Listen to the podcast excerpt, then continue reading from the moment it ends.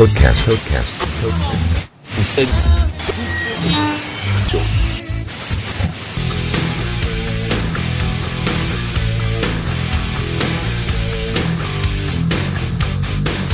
Salve galera, eu sou o Isidro e este é mais um Codecast.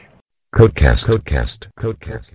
Beleza, e assim, meu, muita gente me pergunta também, Isidro, você é um cara que gosta de Java e não sei o que, e por que Java, e qual linguagem eu escolho, qual, qual linguagem é a melhor linguagem para você, para você usar na sua carreira como programador?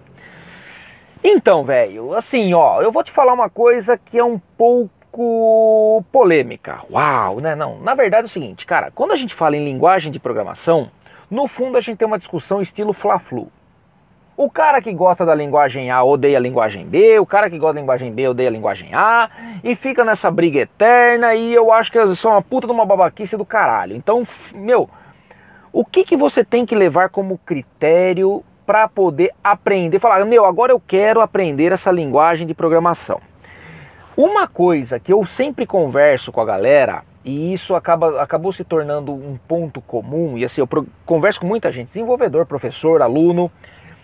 Qual é o grande barato? E aí é é a parte do conselho do, aqui do tio Isidro para vocês. Procure sempre aprender uma linguagem que seja versátil. E o que, que eu quero dizer com versatilidade?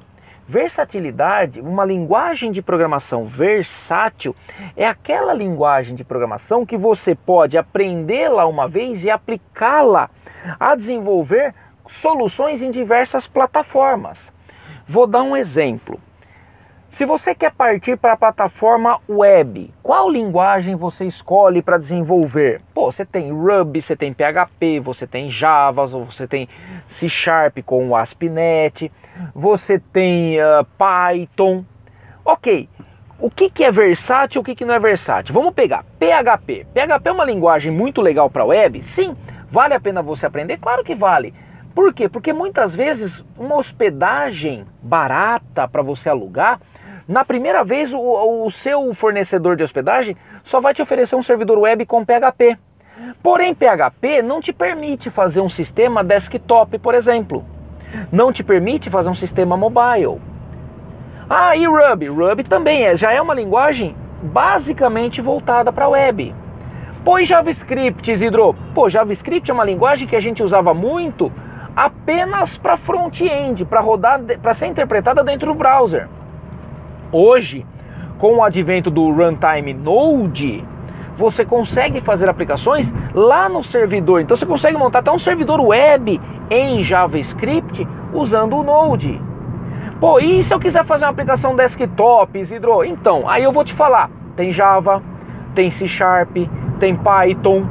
O Python é uma linguagem versátil, mas ele é menos versátil, por exemplo, que o Java e o .NET, que o C Sharp. Porque o Python você consegue fazer uma, uma aplicação desktop, muito legal. E você consegue fazer uma aplicação web. Só que você não consegue fazer um aplicativo mobile. Já pensando em Java e C Sharp, você consegue fazer, por exemplo, aplicativos desktop? Sim. Você consegue fazer aplicativos web? Sim, porque Java tem o servlets, C Sharp tem o ASP.NET. Você consegue fazer aplicativos mobile? Pô, a linguagem core do, do Android até então, a não ser que, sei lá, Go venha com tudo e, meu, acabe com o, o, o desenvolvimento Java, você consegue fazer Android. E você consegue também usar Java para desenvolver iOS. E aí já é uma outra dica, ó.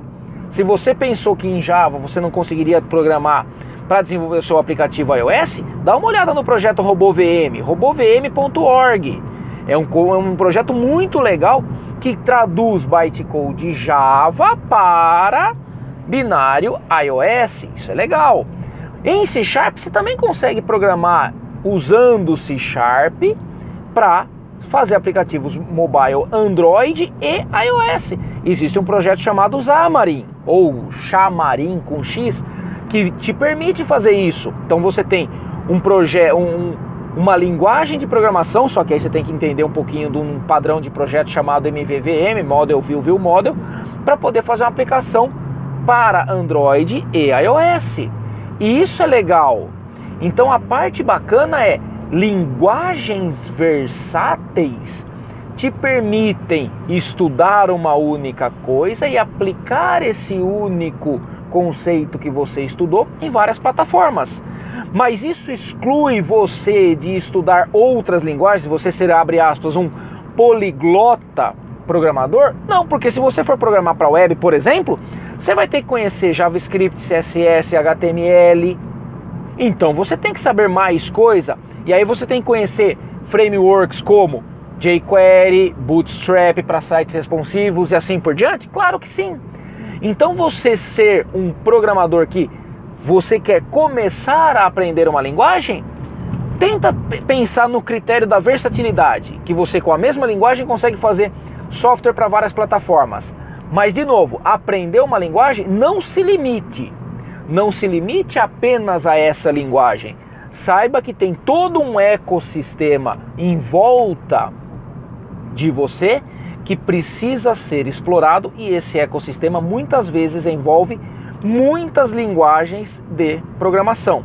A ideia é: pode se especializar em uma? Claro. Pode ter a certificação em uma? Claro. Porém, não negue que com certeza você será colocado à prova para ter que usar N outras linguagens de programação. E isso é bom. E isso só fortalece e melhora a tua capacidade intelectual, a tua capacidade como programador. Beleza? A gente se vê então no próximo Codecast. Valeu!